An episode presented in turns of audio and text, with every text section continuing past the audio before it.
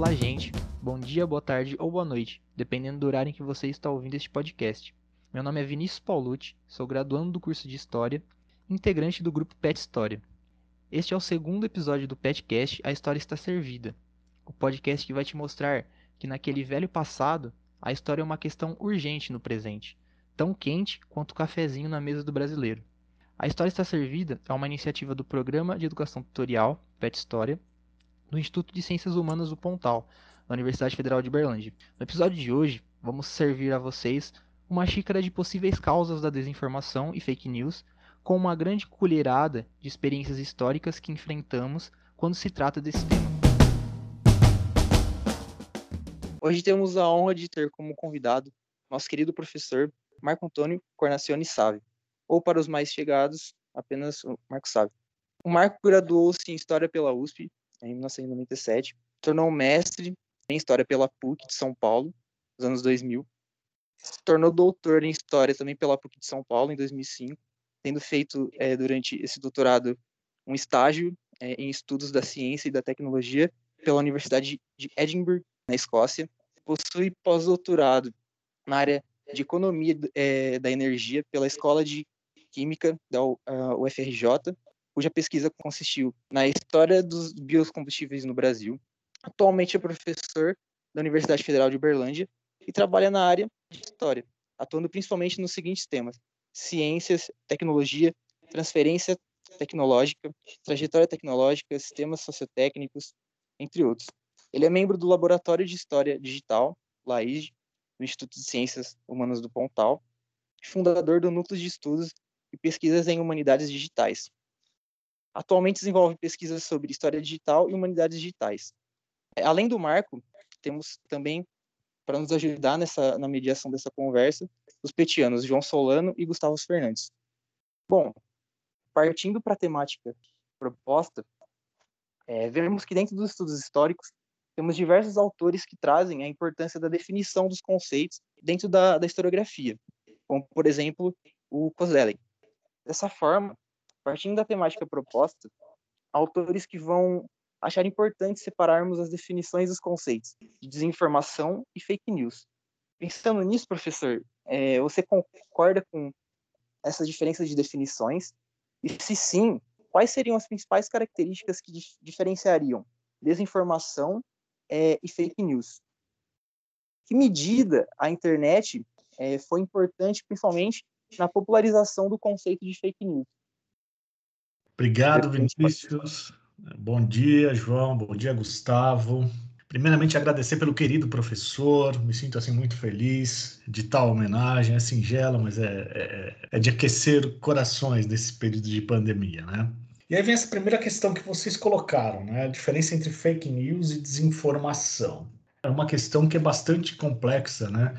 Para a gente poder falar e qualificar o assunto. Porque ambas né? Tanto a ideia de desinformação quanto de fake news, elas não são novas, né? Mas elas ganharam um status novo com a ascensão das redes sociais, que elas têm pouco mais de uma década, né? Se a gente for a rigor observar o período da sua constituição e afirmação, ela não é tão longo da nossa história, mas o estrago que ela vem causando nas nossas relações eh, sociais e institucionais tem sido muito grande porque elas se tornaram grandes ferramentas, não apenas de comunicação, mas também de como ferramentas políticas, armas políticas que podem é, alterar e transformar a maneira como nós nos relacionamos e entendemos a, a, forma como a nossa sociedade se organiza. Então é, é, é, curioso, né? Essa é uma realidade recente.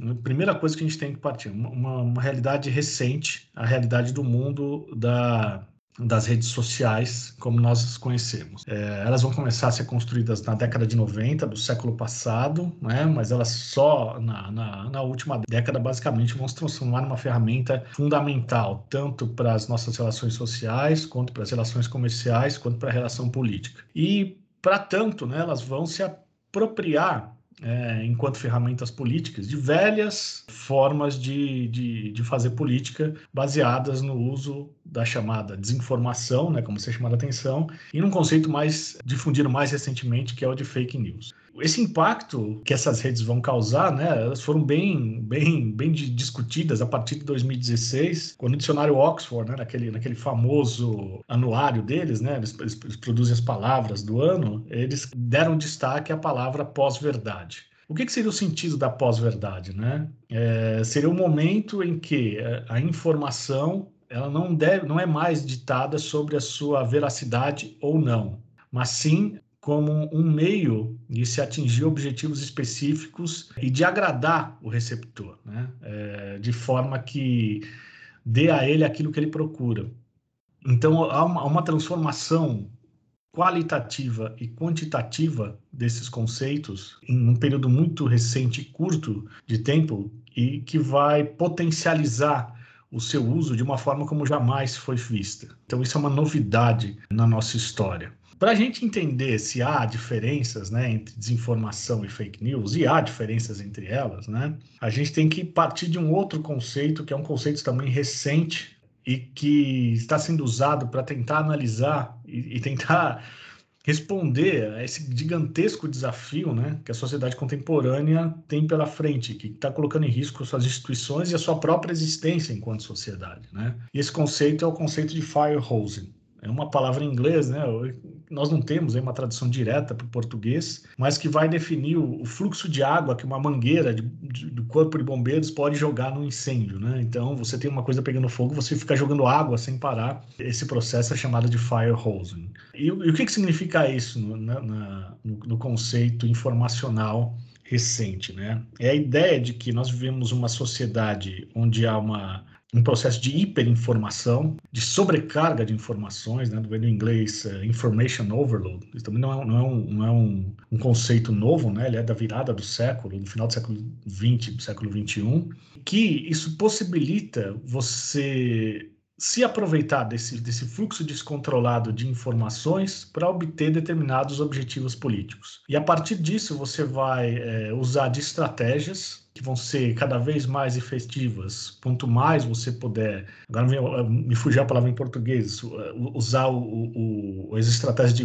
micro-targeting, ou, ou, de você mirar exatamente no, no receptor que você quer, para obter determinados ganhos políticos ou mesmo econômicos comerciais. Então isso significa o quê? Que em determinados momentos você pode criar ondas de discussão, de debate através do, da utilização das redes sociais e direcionar essa discussão através da utilização de desinformação e das fake news. Né? Qual seria a diferença entre ambas? E aí a gente vai ver que será uma diferença muito sutil, porque hoje em dia, com essa lógica do firehosing, né, elas vêm sempre casadas. Então a ideia de, de desinformação é, é você usar informações contraditórias que podem, em, em determinados sentidos, ser checadas para causar confusão e causar determinadas reações esperadas do público. Isso já é uma tática que é utilizada desde a Segunda Guerra Mundial com os conceitos, né? Os, os ingleses usaram, usaram, muito isso durante a guerra, né? Com, com o conceito de contra-informação,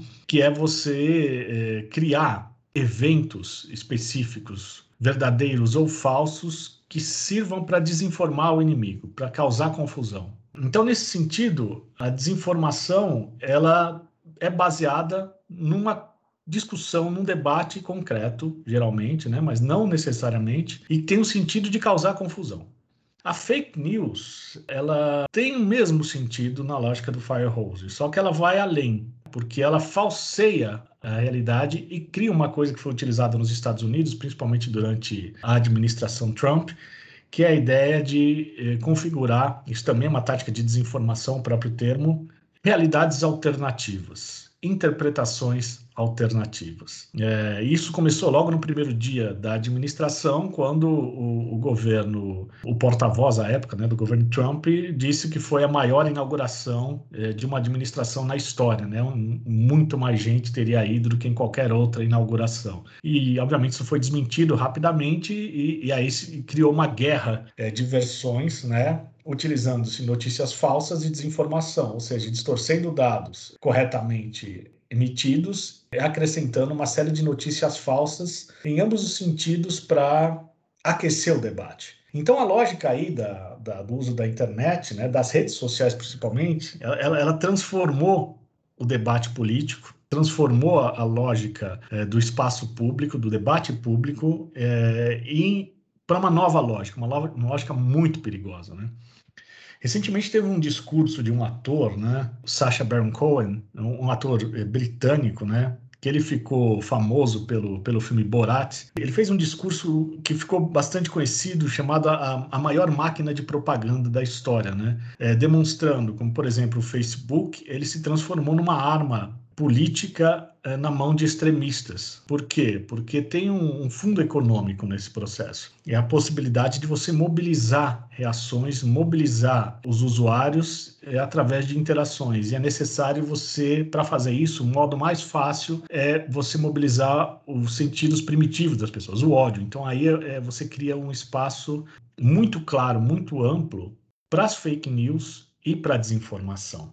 Isso é uma coisa que é curiosa, né? Porque nesse ambiente de confusão que a, as redes sociais vão criar, é, elas vão criar uma nova meio de circulação que vai envolver diversas plataformas e vai colocar em xeque não apenas as instituições do Estado, principalmente os seus braços políticos, mas também as tradicionais formas de informação, né? as grandes redes de informação que durante o século XX se constituíram no mundo e se transformaram no principal sustentáculo das instituições que foram construídas ao longo do século passado, né? e que hoje se veem em uma grave ameaça em alguns países, como o caso do Brasil, com sinais claros de colapso.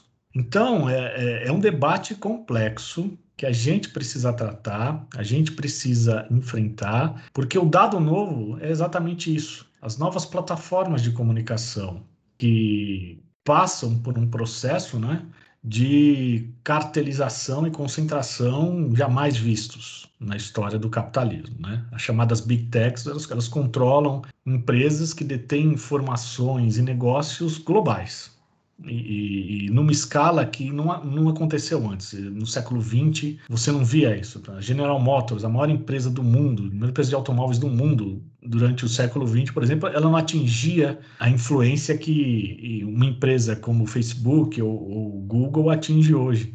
Né? É, e os capitais que eles mobilizam hoje e a influência política que eles têm. Então, é um verdadeiro desafio, é um desafio global. E que em locais é, onde essa crise institucional é mais ampla, né? e nota, a gente não está falando só de nações periféricas, a gente está falando do próprio centro do sistema, os Estados Unidos, né?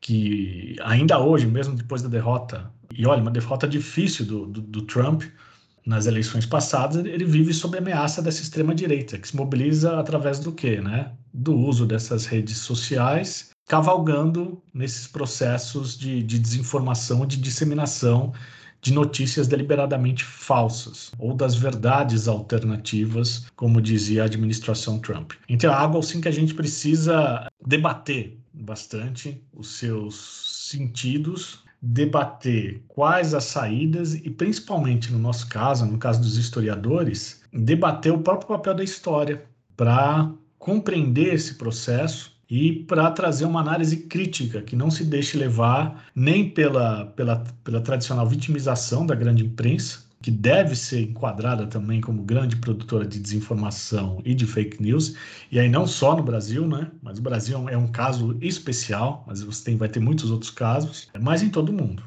Então é, é, é um debate amplo que a gente eh, vai ter que enfrentar nos próximos anos, né? E os historiadores do futuro vão ter, vão ter muito trabalho para destrinchar esse processo e vão depender demais do que está, vai sendo feito hoje, das informações que estão sendo produzidas hoje sobre esse processo de desinformação.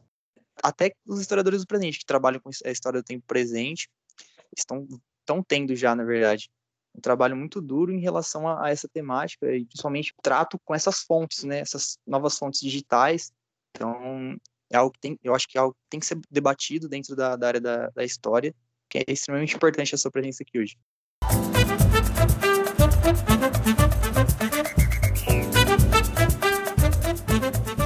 Professor, se hoje em dia um dos principais métodos de disseminar a desinformação e a fake news que ocorre por meio da internet, das redes sociais, quais eram outros métodos usados no passado?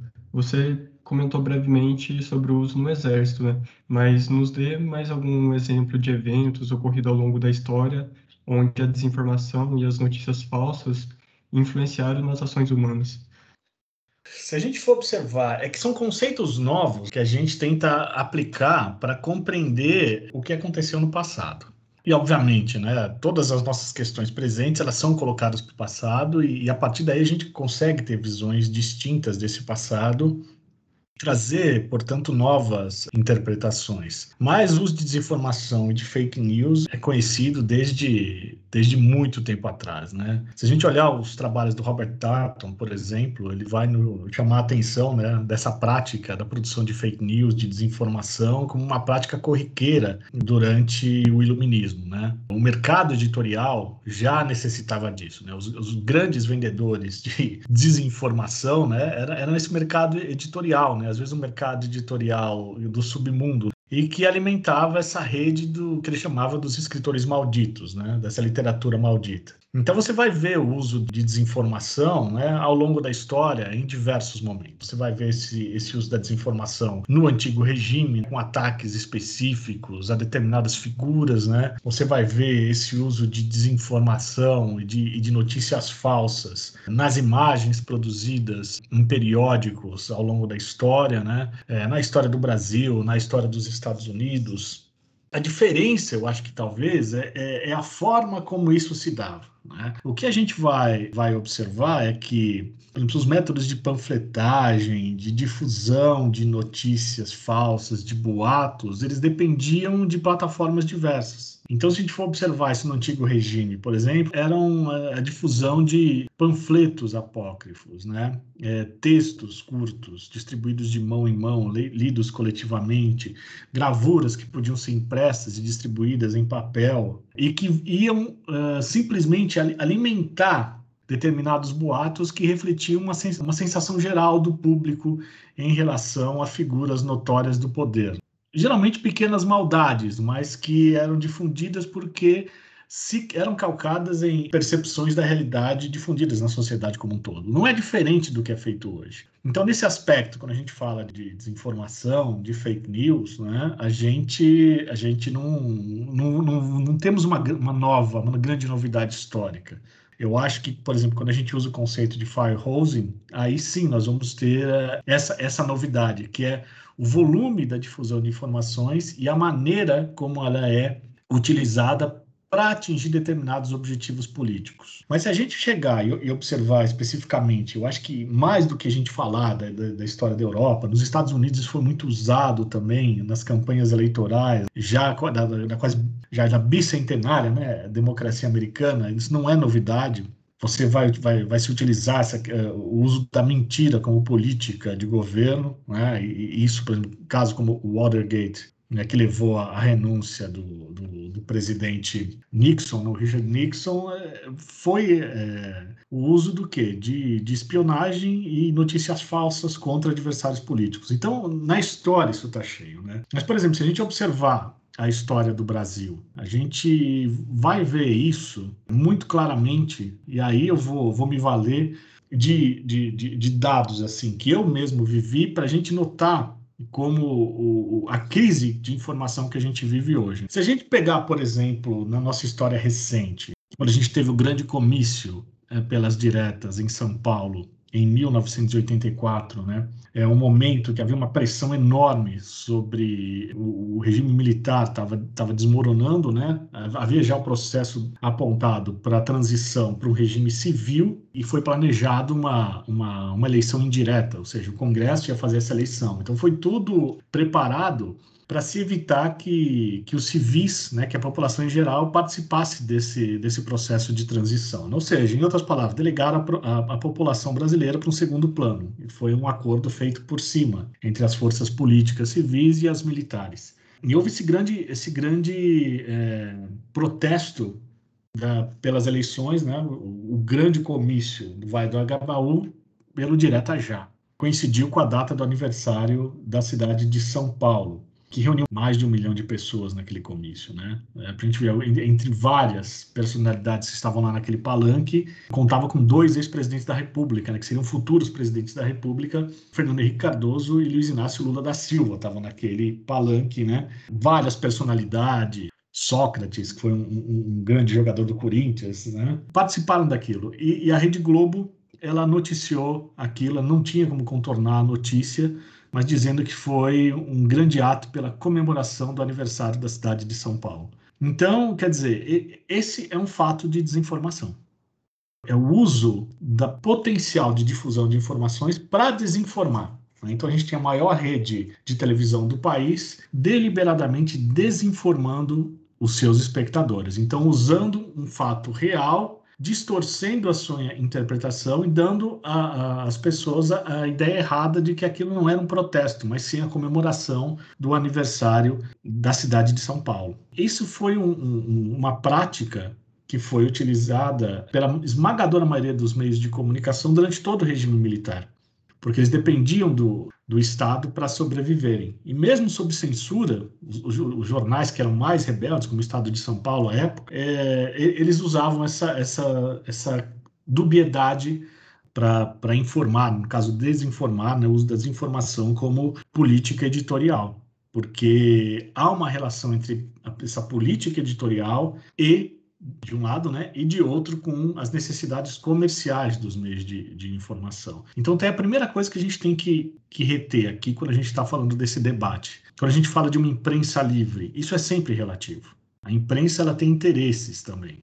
Então, a gente vive uma, um momento hoje que, ao mesmo tempo que nós temos uma, uma, uma fonte maciça de desinformação, de notícias falsas, nós temos, talvez pela primeira vez, a possibilidade de obter notícias independentes no caso do Brasil especificamente. Dos Estados Unidos você teve isso, sempre teve há muito tempo, porque o mercado editorial é muito maior. Mas aí, só para a gente explicar um pouco isso, é, como se dá isso, essa ideia de desinformação pela grande imprensa.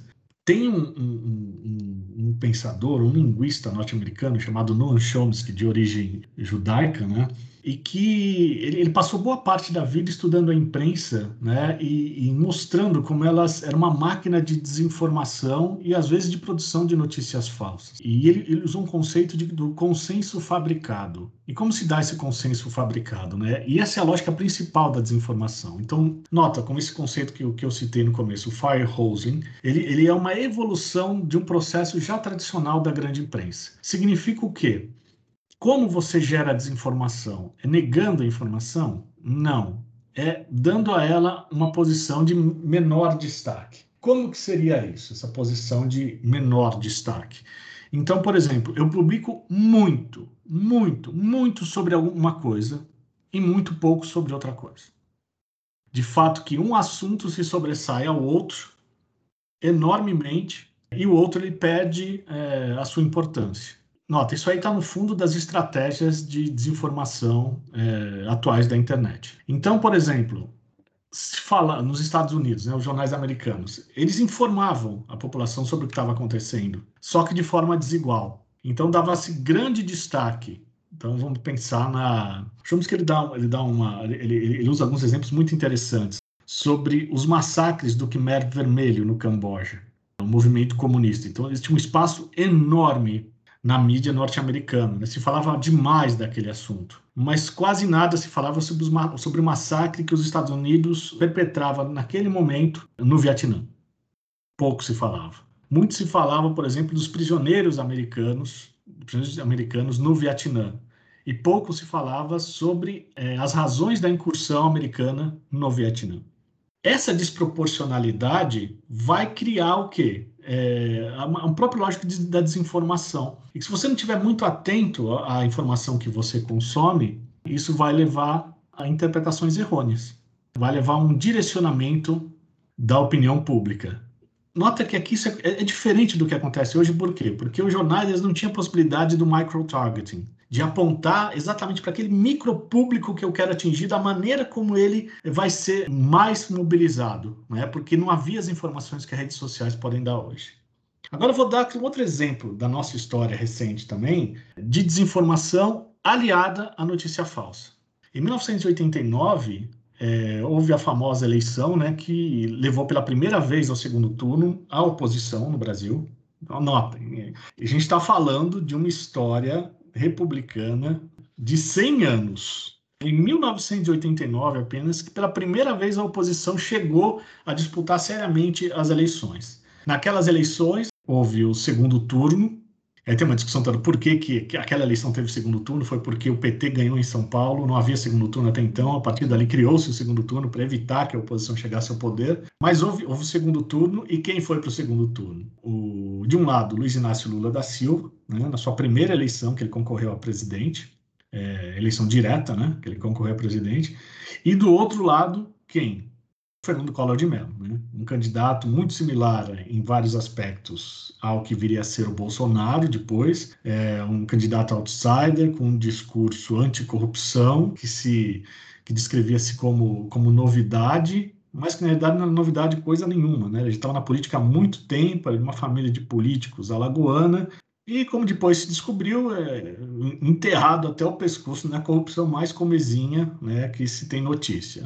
Muito parecido com o nosso atual mandatário. Só que sem a tamanha truculência, é, mas com as mesmas tendências autoritárias, diga-se de passagem, e sem as ferramentas que se tem hoje. Né? Talvez uh, a história do Collor fosse diferente se ele tivesse as ferramentas que tem hoje. Mas a gente vai ter duas peças fundamentais para a eleição do Collor. Né? Primeiro, uma fake news uma notícia falsa. Pouco antes das eleições de segundo turno, o, o então presidente da Fiesp, né, que à época era uma grande é, tinha, tinha um, peso, um peso político muito maior do que tem hoje, né? porque a indústria tinha um papel muito maior na nossa economia do que ela tem hoje. Mário Amato, ele chama uma coletiva de imprensa né, e, e ganha grande destaque entre todos os meios de comunicação do país, afirmando o seguinte: aí é uma notícia falsa.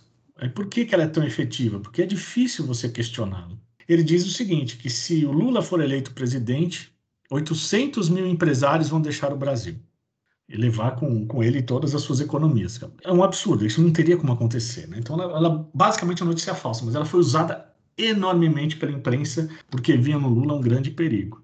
E o segundo, um estratagema de desinformação, que foi a edição que a Globo faz do debate final com Luiz Inácio Lula da Silva e contra o Collor, praticamente dando só destaque aos pontos positivos do Collor e aos pontos negativos do, do, do Lula, né? É, eu assisti o debate, isso que é pior, né? É, e apesar de ter sido um debate equilibrado, o primeiro foi um massacre, né, do, do Lula contra o Collor, o segundo foi um debate equilibrado, né? Mas o Lula saiu muito bem. Só que apareceu no, as pessoas não viram o debate, né? O que apareceu foi o, o resumo no Jornal Nacional com um Lula acuado, titubeante e um Collor triunfante, né? Isso foi fundamental para a vitória do Collor, né? A edição desse debate. E muito tempo depois, a Globo admitiu que aquilo aconteceu. Mas nota como é difícil, porque sempre que você questiona um meio de comunicação como esse, ele, ele se recusa a mostrar-se tendencioso porque ele mostrou o outro lado de alguma forma, né? Só que manipulando a informação.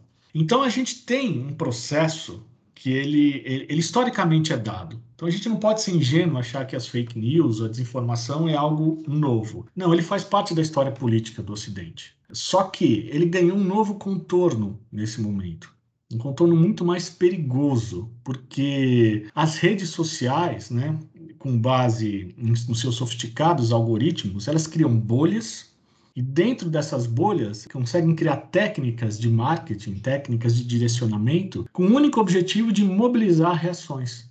Por isso, por exemplo, que é tão perigoso é, o fato de que o Facebook dominar a principal ferramenta de comunicação rápida que a gente tem hoje, que é o WhatsApp, e querer cruzar as informações. Ele já faz isso, né? Queria simplesmente tornar oficial esse cruzamento de informações, porque eu, eu posso melhorar minhas técnicas de micro-targeting, de você focar ali no indivíduo e mobilizar ações de repulsa nele. O ódio faz com que ele se engaje e ele difunda desinformação. Isso é uma grande arma política, porque eu posso pagar essas empresas para difundir informações que têm como objetivo ganhos políticos para determinados grupos na história aqui recente, né, o que, o que, a gente está vendo? O que é essa loucura do governo Bolsonaro? E, e talvez, né, o que esteja por trás do governo Bolsonaro, não a sua figura patética, né, quase que cômica, mas sim a estrutura que o sustenta, o chamado gabinete do ódio, é extremamente profissional e tem ligações no exterior. É, isso ficou claro em vários momentos. É a capacidade dele usar esse, esse, essas técnicas de firehosing para mobilizar o ódio da sociedade. Então, é um, é um, movimento constante de informações, de bombas, de contra-informações. Quando eu falo bombas, é bombas informacionais, de contra-informações, criar-se o tempo todo polêmicas que mobilizam a opinião pública, que fica perdida dentro do debate institucional e acaba por minar as próprias instituições, que não têm mais canais políticos para comunicar-se com, com a sociedade que a sustenta. Então você cria quase que governos paralelos dentro do Estado, chegando ao ponto né, de essa semana o líder do governo na, na Câmara dos Deputados, se valendo dessa mobilização pelas redes sociais, ter a coragem de dizer que daqui a pouco o executivo não vai mais cumprir as decisões do, do judiciário, porque ele está entrando na nossa praia. Cada um cuide da sua casa, como se, é, nota, isso já é uma deformação da própria lei institucional. É como se cada um dos entes que compõem o Estado fossem coisas independentes, cada um cuidando dos seus negócios, e não há uma sociedade, não há uma constituição da qual eles fazem parte. Isso só é possível por quê? Por causa desses usos constantes de desinformação e de fake news que corroem o sistema político e institucional. Então, é, é, é como eu falei, né? É uma situação muito complexa que a gente tem que tentar entender, tentar tentar compreendê-la de uma maneira ampla. Porque o que tornou possível nós chegarmos a esse ponto não foi simplesmente o uso dessas técnicas, foi a fragilidade institucional que se demonstrou né, em vários países do mundo, onde é, juízes, políticos, carreiras de Estado se mostraram suscetíveis a pressões com base é, no uso das redes sociais. Em alguns casos, ficou claro o poder dessas pressões que envolviam e envolvem familiares de pessoas e de figuras públicas. O caso mais recente, por exemplo, da ex-candidata a vice-presidente do Brasil, a Manuela Dávila, foi candidata a prefeita de Porto Alegre, no Rio Grande do Sul, ter a foto da sua filha eh, divulgada em redes sociais e sofrer uma enxurrada de, de ameaças, inclusive de estupro, a uma menina de 5 anos. Então, é um jogo pesadíssimo que só pode se alimentar do quê? Do ódio. E isso não se cria do dia para noite. É um processo amplo, complexo. E está ligado ao quê? Aí sim, aí a gente nota a diferença disso, né, hoje. As redes sociais. Ao fato de cada um de nós não conseguir largar o nosso celular. Essa, essa portabilidade, essa, essa nossa dependência de informações é, constantes, né? Mas isso é outra discussão que aí até os, os, psicólogos comportamentais se debruçam aí há tempos tentando encontrar respostas sobre isso. Você vê isso, principalmente, ela veio à tona, essa, a, principalmente o conceito né, de fake news, nos últimos tempos, né, principalmente na, na, nas eleições da, da, da, última década. E é interessante pensar essa, essas diferenças, porque, por exemplo, a, você citou um exemplo da Manuela Dávila, também houve um outro exemplo com ela, de uma modificação em uma foto dela, nessas redes bolsonaristas e tudo mais, onde colocaram meio que tatuagens nela do Che Guevara, Stalin, umas tatuagens nada a ver, nem tatuagem ela tem, e, tipo, divulgaram, sabe, na, na, nas redes e tudo mais.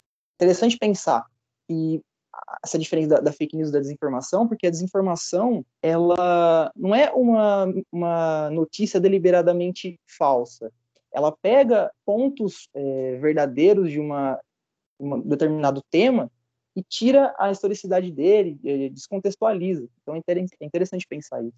Só para um comentário aí no que você falou nisso, que, que, é importante, né? A gente não pode deixar de considerar que a fake news, como a gente debateu aqui, ela, ela também se baseia em determinados aspectos da realidade. Então, por exemplo, é, do uso das imagens. Tem um, tem um trabalho que é muito interessante. Em português seria mais ou menos assim: armas de enganação em massa.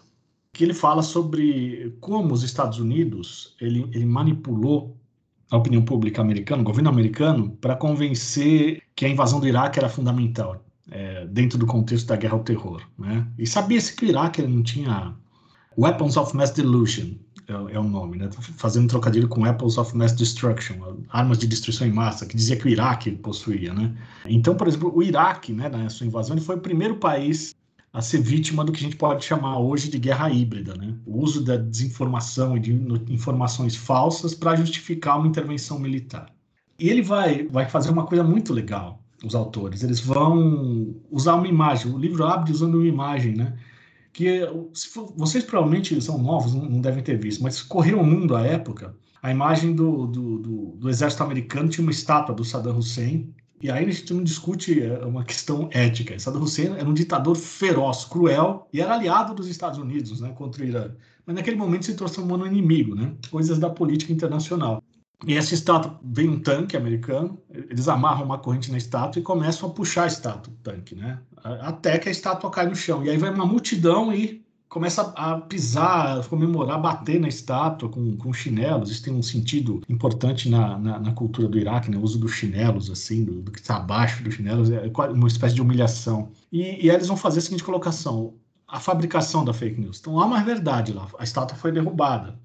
Mas há uma notícia falsa, né? A população toda estava comemorando os, a chegada dos americanos como libertadores. Só que eles usaram aquela imagem, então tinha uma, uma dezena de pessoas lá, mas as imagens todas foram produzidas em foco, fechado, de forma que apareciam muitas pessoas, que, que, que eram poucas, mas parecia uma multidão, dependendo do foco da imagem. Então apareciam os iraquianos comemorando a queda do ditador. Então, quer dizer, mesmo as fake news, elas têm que ter um, um, um conteúdo real e falseá-lo. Mas nota, elas são diferentes da desinformação no sentido de que a desinformação ela simplesmente cria contradições no discurso. A fake news não, ela pega um conceito da realidade que todo mundo quer ver e, e mente, cria uma, uma, uma, versão completamente falsa desse mundo real. Então é, é, é importante a gente ter, discutir isso por um fato muito simples, né? Que até a gente pensar esses conceitos é, é para nós um desafio porque é muito simples a gente classificar as pessoas que acreditam nessas fake news, e algumas para nós são absurdas, né? terrivelmente absurdas, como ah, são otários, né? são, são pessoas é, ingênuas, né? como a famosa mamadeira de piroca. Onde já se viu acreditar numa coisa daquela? Né? Mas não, ela, ela é baseada em realidade, mas em que sentido da realidade? Né? No, no medo das pessoas.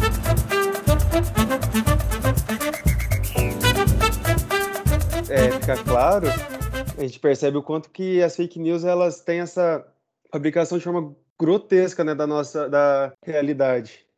E, professor, durante a história, lucro e ética, na maioria das vezes, elas não foram posições muito compatíveis.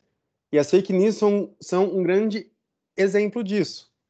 Partindo para os dias de hoje, um dos principais métodos para a lucratividade seria o capitalismo de vigilância, que é utilizado por, utilizado por diversas empresas digitais. E segundo a Shoshana Zuboff, em sua obra A Era do Capitalismo de Vigilância, ela vai dizer a seguinte afirmação: o capitalismo de vigilância reivindica de maneira unilateral a experiência humana como matéria-prima gratuita para a tradução em dados comportamentais e a partir dessa afirmação, professor, a gente queria saber qual a sua posição em relação a essa afirmação da autora, de que forma esse capitalismo de vigilância interfere nas nossas ações cotidianas, como o professor trouxe e tem feito é, alguns estudos da questão do, das redes sociais interferem no nosso comportamento. E o que você acha e pensa sobre esse capitalismo de vigilância?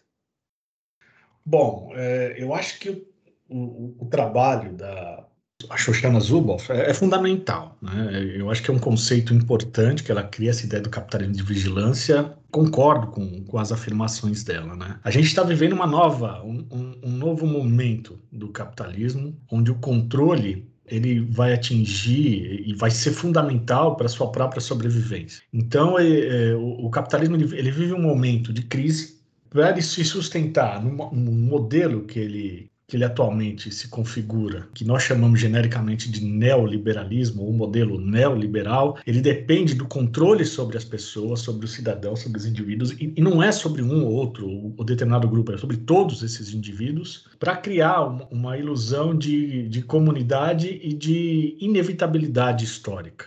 E para isso, né, vocês, vocês, citam essa questão do uso dessas informações, da experiência humana, né, da nossa, das nossas mais puras, é, mais cotidianas sensações, nossos mais recônditos desejos, assim, as nossas coisas mais que são mais individuais. ele faz parte desse próprio processo criado pelas Big Techs, né? É curioso que nesse livro, no Capitalismo de Vigilância, a, a Zuboff, ela, ela, começa fazendo uma comparação que é, que é curiosa. Ela começa com uma lembrança dela, né, quando ela começou a pensar no livro. Isso foi no final dos anos 90. E discutindo sobre inteligência artificial, é, sobre esse processo de, de, informatização da sociedade, né? E ela faz uma, um, um paralelo curioso, né? Que, que, havia um medo de que nós tivéssemos máquinas inteligentes e, e seres humanos estúpidos. Quanto mais inteligência se transformassem as máquinas, mais estúpido seria um ser humano.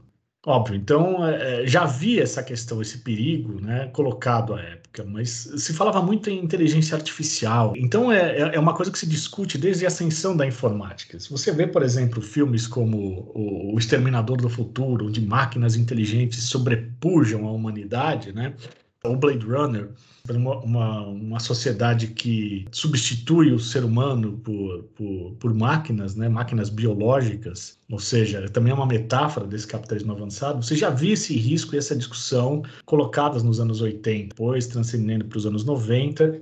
E o livro da Zoboff, é, é, ele é muito rico em, em detalhar esse processo, né? E como as chamadas big techs, essas gigantescas companhias tecnológicas que vão se constituir a partir do final dos anos 90, né? Dos anos 90 e, e vão se é, é, firmar no século 21, elas estão transformando o capitalismo para um novo tipo de capitalismo, onde o que é importante não é a produção, né? Mas a mobilização e a conquista. Conquista talvez não, não seja a palavra correta, mas, mas a gente pode falar a conquista e a dominação dos sentimentos dos indivíduos. E isso os, pode levar a grupos inteiros, a sociedades inteiras a desenvolverem é, determinados é, sentidos de mobilização política, determinadas tendências de consumo, tudo baseado nessa possibilidade do micro-targeting. Então, isso significa o quê? Que nós, essas, essas companhias, elas criaram um caminho que faz com que nós, deliberadamente, quando falo nós, são todos nós, a gente não pode se iludir, porque a partir do momento que nós usamos essas máquinas, essas ferramentas, nós estamos fazendo isso, estamos alimentando esse gigantesco capitalismo de vigilância, que todos nós, de maneira voluntária, forneçamos informações sobre nós mesmos. E essas informações são a matéria-prima desse novo capitalismo, porque eles possibilitam dominar as consciências dessas pessoas. Então a gente chegou num ponto que é um, que é um ponto de grande risco. Se a gente, se a gente observar, já no, no, na década passada, o Zuckerberg, ainda um garoto, né? Não sei porque me lembro do Luciano Huck quando, quando eu vi a imagem dele, né? Um garoto arrogante, criador do Facebook, né? Ele, ele, ele, criou um manifesto onde ele propunha que o Facebook substituísse a máquina é, político-partidária nos Estados Unidos, o que é uma aberração, né? Uma companhia ela, ela substituir o próprio princípio de reprodução institucional. E para isso ele dizia que a companhia ela, ela podia fazer isso melhor, ela entendia melhor as pessoas e podia dar espaço para as pessoas é, exprimirem melhor as suas, é, as suas preferências do que o processo político. Então substituir os representantes eleitos por uma interação direta, uma espécie de democracia direta intermediada por essas grandes companhias. Óbvio, ali já se acendeu o sinal amarelo sobre o poder das big techs, né? que hoje nos Estados Unidos ele, é a grande frente de combate do Estado americano se dá sobre o controle dessas big techs, que são parceiras do Estado americano, diga-se de passagem, e ao mesmo tempo é uma das próprias contradições do sistema, elas ameaçam a própria existência desse Estado. Vide Donald Trump, por exemplo, né? E essa, essa, discussão sobre interferência russa na eleição americana para eleger o Trump. Óbvio, é interesse de qualquer competidor dos Estados Unidos eleger uma figura daquela. Né? Então, a China cresceu eh, sem desafio, a Rússia reestabeleceu seu poder na Ásia e parte da Europa sem desafio norte-americano, exatamente porque eles estavam numa crise interna que parecia insolúvel e ainda continua lá. O poder dessas empresas né, é se utilizar dessas informações que são informações muito específicas de cada um para alterar comportamentos ou incentivar determinados comportamentos, alterar talvez não seja a palavra correta, mas incentivar determinados comportamentos individuais que coletivamente podem levar a um resultado político muitas vezes desastroso. Isso é o que hoje a gente usa sem parar, né, o conceito de guerra híbrida. São estados ou grandes empresas capazes de mobilizar fluxos informacionais, a ideia do firehosing, que vão ser utilizados com objetivos políticos específicos de desestabilizar instituições em estados. Isso foi usado pela primeira vez pelos Estados Unidos, eu já falei aqui do caso da guerra do Iraque, por Israel, nas suas campanhas de, de desinformação e de defesa do sionismo. Os Estados Unidos foram os que desenvolveram melhor essas técnicas, né? com o uso, acreditem, de sociólogos e antropólogos, que desenvolveram os principais, que são, são responsáveis por fazer a análise dos principais padrões culturais. Então, é a cultura usada como arma é de determinadas sociedades para melhorar esse micro-targeting. Então, significa o quê, né? Quanto mais informações nós fornecemos, e por que, a gente fornece informações? Porque nós nos deixamos mobilizar pelos conteúdos que são catapultados nessas bolhas pelos algoritmos, a importância dessas big techs, maior nós tendemos a ser, a, a, a agir conforme é, os interesses que estão por trás daquilo. Então, o capitalismo de vigilância ele tem esse sentido. Primeiro, né, de colocar, de, de, de manipular as emoções individuais Segundo, de descolar esses indivíduos da realidade. Então, é, torna mais difícil organizar coletivamente. Por isso, por exemplo, o discurso do, do, do neoliberalismo ele ganha uma força enorme ao culpabilizar a vítima o tempo inteiro, né?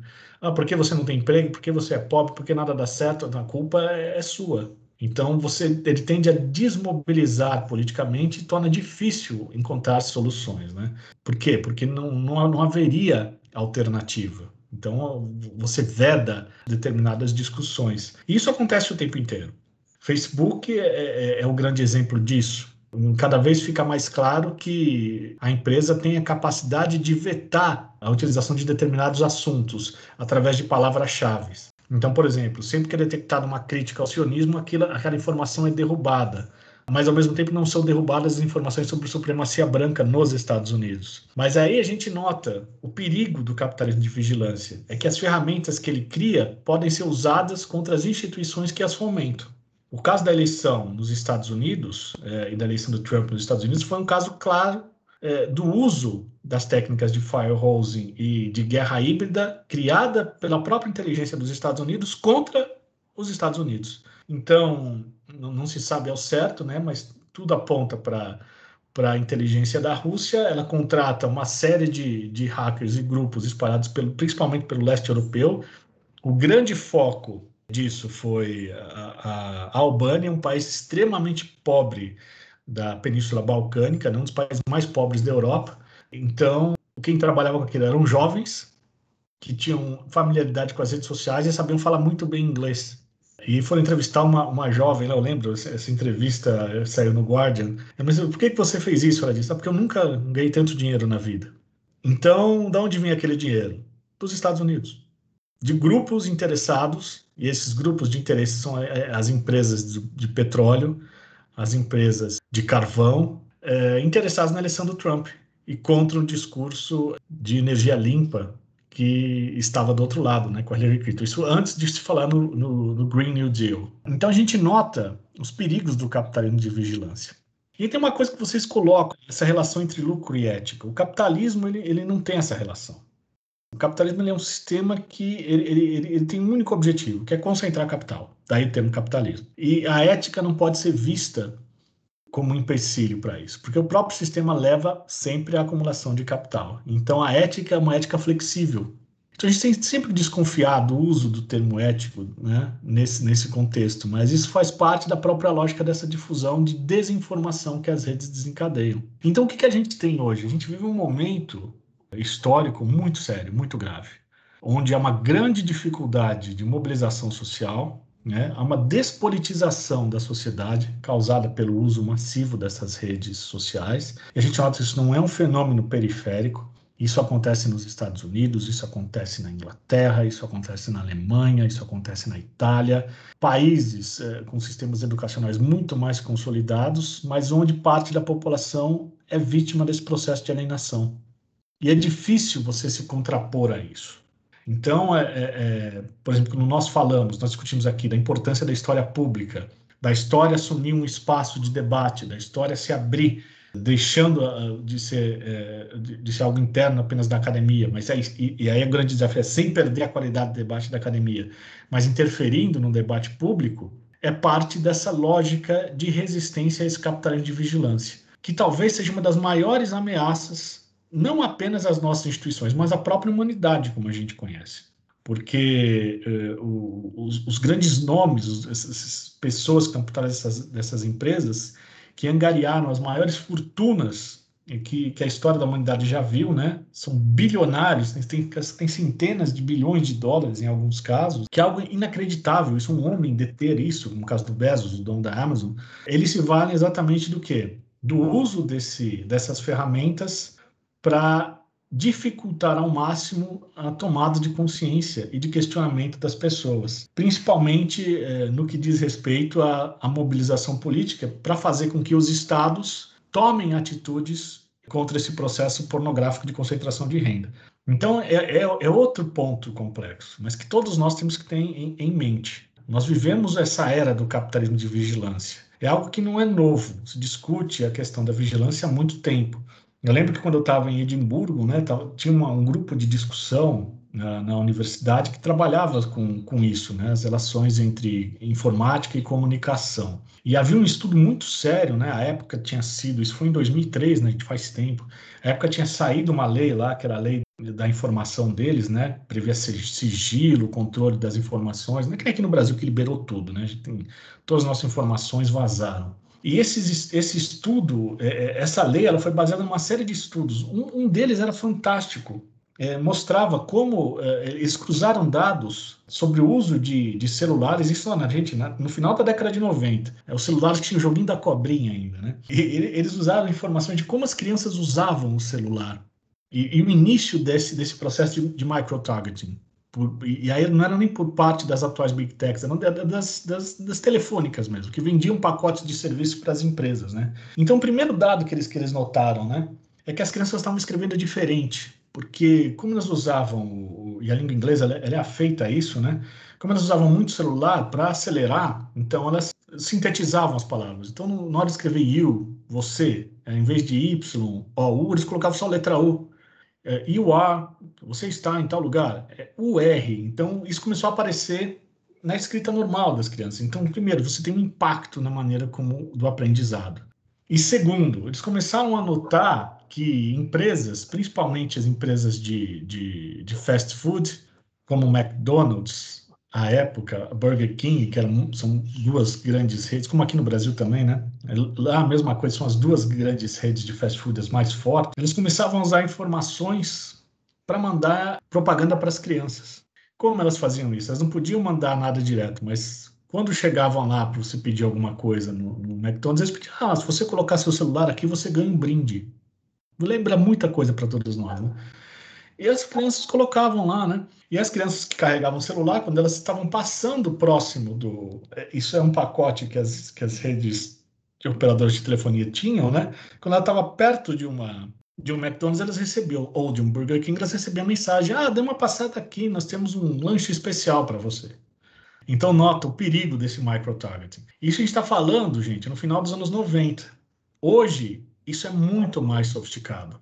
Os nossos celulares são muito mais sofisticados. E vários de nós já tivemos experiência de falarmos coisas perto do celular e você começar a receber propaganda direcionada com base no que você falou. Ou seja, o celular tem capacidade de captar nossas conversas mesmo quando não requisitados. Então, é um conjunto de coisas que está subvertendo a nossa lógica institucional, está subvertendo a forma como nossa sociedade tradicionalmente se organizou. E o resultado disso é essa crise gigantesca, onde nós passamos a duvidar da nossa própria identidade e todos somos o tempo inteiro tomados por essa sensação de impotência, que nada pode ser feito e que tudo está muito além da gente. O que não é verdade, né? Nós temos que usar essas próprias ferramentas criadas para esses, esses monstros, dessas big techs, contra elas próprias. É, e já provou-se que isso é possível. Nós apenas precisamos encontrar, no caso, né, a linguagem e os atalhos que possam fazer que nós, principalmente nós da universidade, criemos um contradiscurso, né? Contradiscurso para para lutar por um mundo democrático que parece que está acabando, né? Ou seja, com base na, na, forma como nos relacionamos com o mundo hoje em dia, é desesperador e extremamente importante pensar o conceito de capitalismo de vigilância.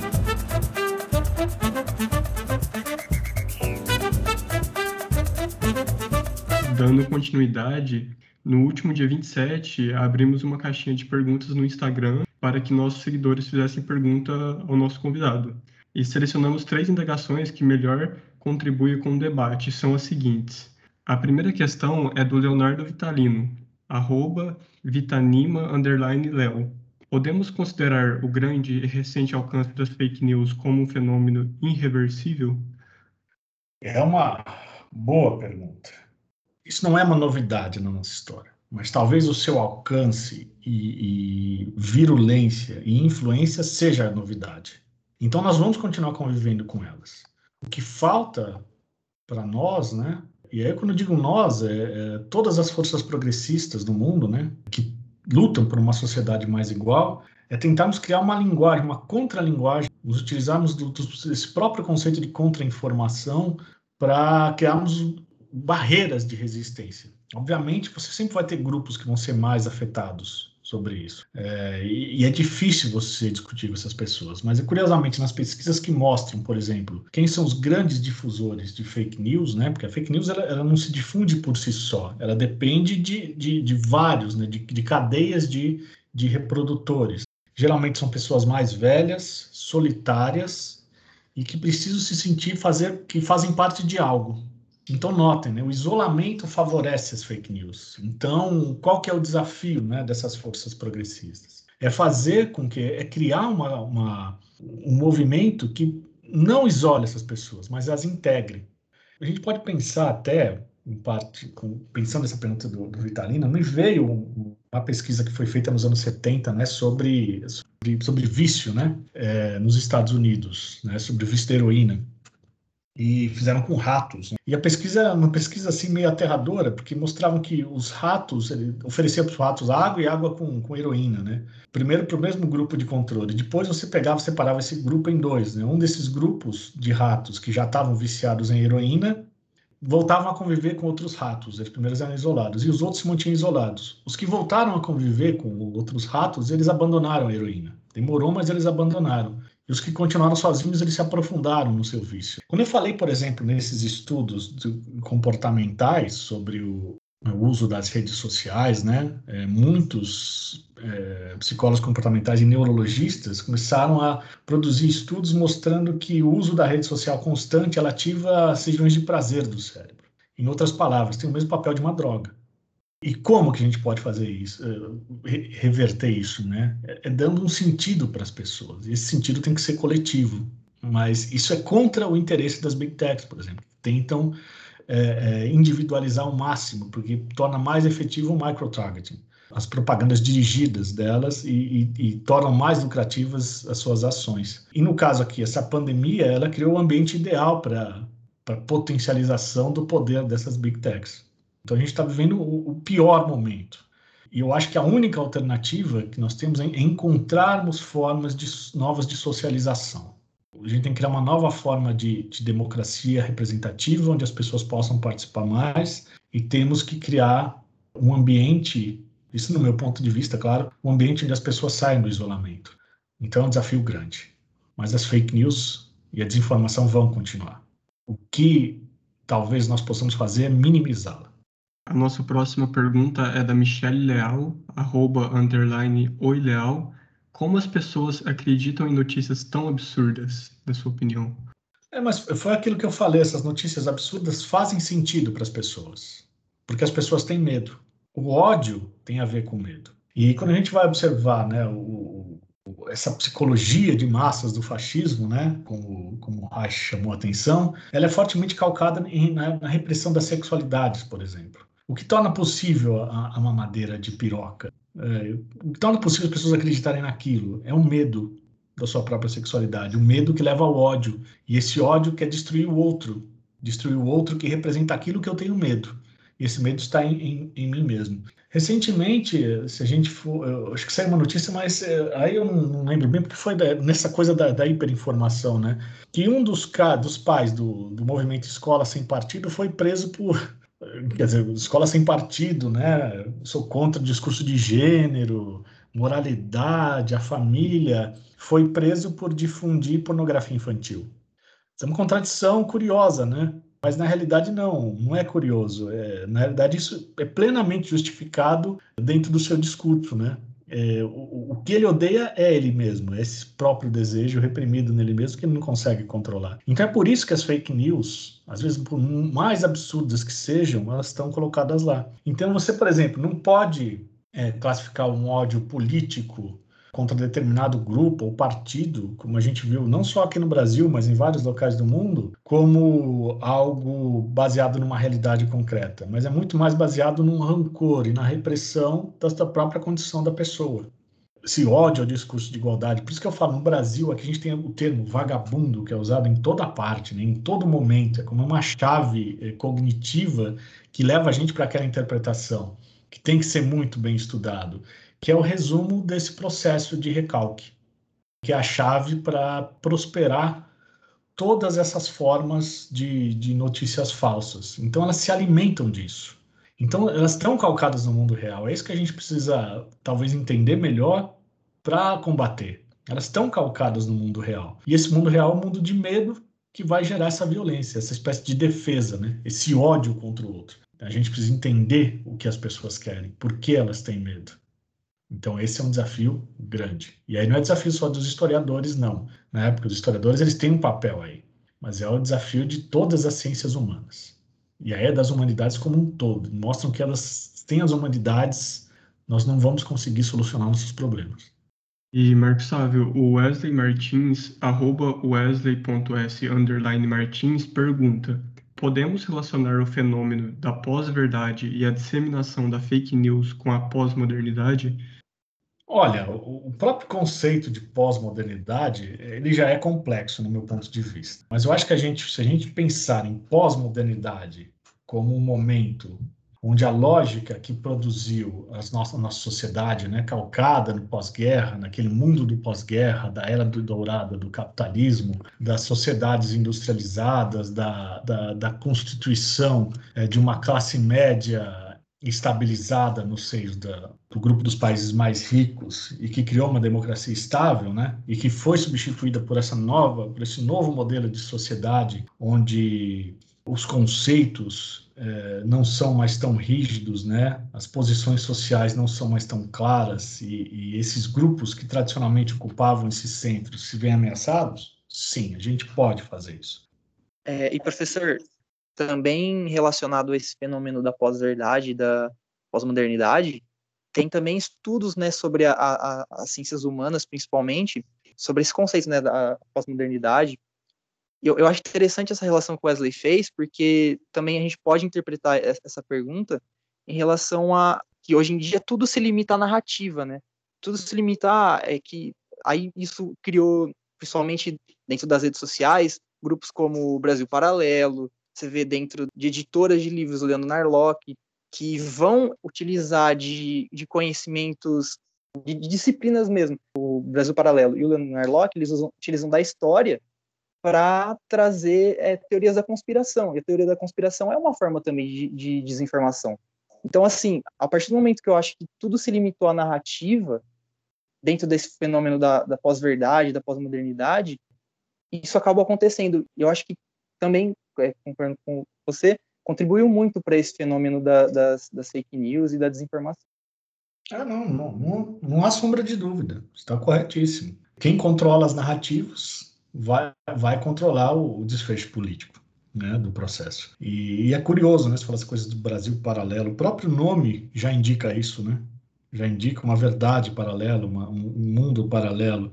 Eu não tive coragem de assistir porque eu não tenho estômago para isso, né? Então, como eu não tenho, não é apresentado dados, é apenas uma narrativa com alguns personagens, né? Óbvio, então fica uma narrativa contra a outra. É um estratagema que não é novo. Isso, esse, esse estratagema já é utilizado, né? De questionamentos pontuais, já é utilizado pelo, pelos criacionistas contra o, o darwinismo, por exemplo. Então, nem isso é novo. É, é apenas a maneira como isso é difundido que é novo. É o meio que é novo. Então, um, as estratégias desse debate e dessa luta já foram colocadas pelos dois lados, né? Então, por exemplo, a gente está falando do debate entre o darwinismo e o criacionismo. Metade do, do, do, dos biólogos, metade eu estou chutando, não sei, mas boa parte dos biólogos fala, não, não adianta discutir com eles. É perda de tempo, porque quanto mais a gente discute com eles, mais nós validamos a existência deles. E outra parte né, diz que o seguinte, não, a gente tem que discutir exatamente para mostrar que eles estão errados. Né? Então, nota como um debate curioso que a gente tem. O Haddad foi debater com o. Qual é o nome lá do ex-ator pornô também? O Alexandre Frota. Alexandre Frota, obrigado. É, e falou, você vai fazer o que lá? É a mesma coisa, né? Olha, eu, eu vou lá no, naquele programa Manhattan Connection, né? Que é um programa que criticava uh, a dependência do Estado e, e, são tão cínicos que estão hoje na TV Cultura, uma, uma rede de TV financiada pelo Estado de São Paulo. E ele é ofendido pelo, por um dos entrevistadores. Perguntaram, tá bom, você foi lá para quê? Para as pessoas me ouvirem. Não, aquilo lá virou, como é que chama? Um meme e é difundido pelas redes conservadoras, pelas redes de extrema direita no Brasil. Então, no final, só os alimenta.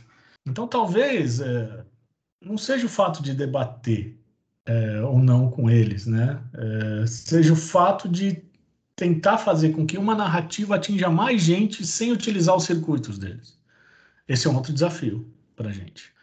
Um outro desafio para as forças progressistas. É, então, a gente tem que pensar isso. Então, nota a importância, por exemplo, de hoje, né? A história, as humanidades em geral, elas começarem a usar esses circuitos. Elas começarem a entender essas linguagens e começarem a tentar interferir nelas. E a gente está falando num sentido muito mais profundo. Né? Então, a gente tem, talvez, não, é, não seria a nossa primeira vez, mas é enfrentar um grande desafio. E esse desafio significa o quê? Criar uma interseção entre as ciências da computação, as ciências da comunicação em geral e a nossa capacidade crítica das humanidades. Esse seria o começo, e é urgente que a gente faça isso. É, e aí eu sou um pouco apocalíptico mesmo. Né? É, nós precisamos fazer isso urgentemente, criar um consenso, porque a humanidade está em risco.